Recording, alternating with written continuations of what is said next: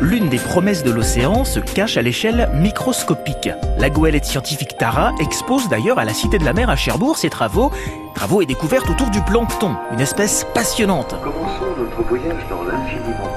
Maude Goubert, responsable adjointe des aquariums. Alors le plancton, on a décidé vraiment euh, dans l'océan du futur, et c'est de la mer, de, développer, de montrer aux gens les différentes formes et couleurs qui, qui peuvent exister. C'est vraiment des animaux généralement qu'on va pas voir à l'œil nu, qu'on présente dans des demi-sphères euh, les phases euh, planctoniques par exemple de certains animaux, comme par exemple des oursins, des larves de poissons. On va pouvoir les trouver vraiment à l'état minuscule et à l'état adulte. Quasiment tous les organismes que l'on va avoir dans le milieu marin, aussi bien un poulpe, un crabe, une crevette, une étoile de mer euh, ou un hippocampe, va avoir une phase larvaire. Cette petite organisme qui va sortir des œufs et qui va se laisser porter au fur et à mesure. euh, Parce qu'il faut savoir que le plancton, en général, à 98% ne sait pas nager et va se développer euh, et se déplacer dans l'océan uniquement au gré des courants. Donc oui, un, oursin, quand il va naître, va faire partie de cet état de plancton. On a profité d'utiliser euh, voilà des petites loupes pour vraiment présenter ça aux, adultes comme aux enfants. Le plancton, donc son utilité, elle est multiple. C'est un organisme aussi bien végétal que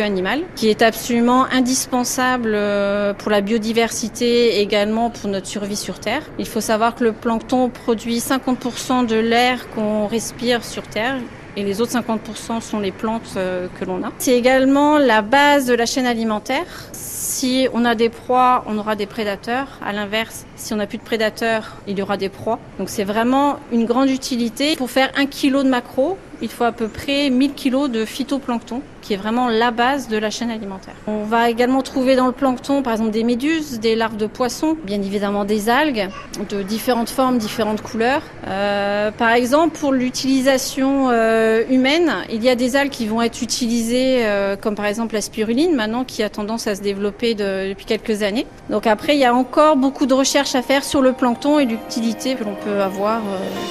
Reproduction des espèces marines, base de la chaîne alimentaire et absorption du CO2, le plancton est au centre de nombreuses recherches et n'a pas fini de vous surprendre.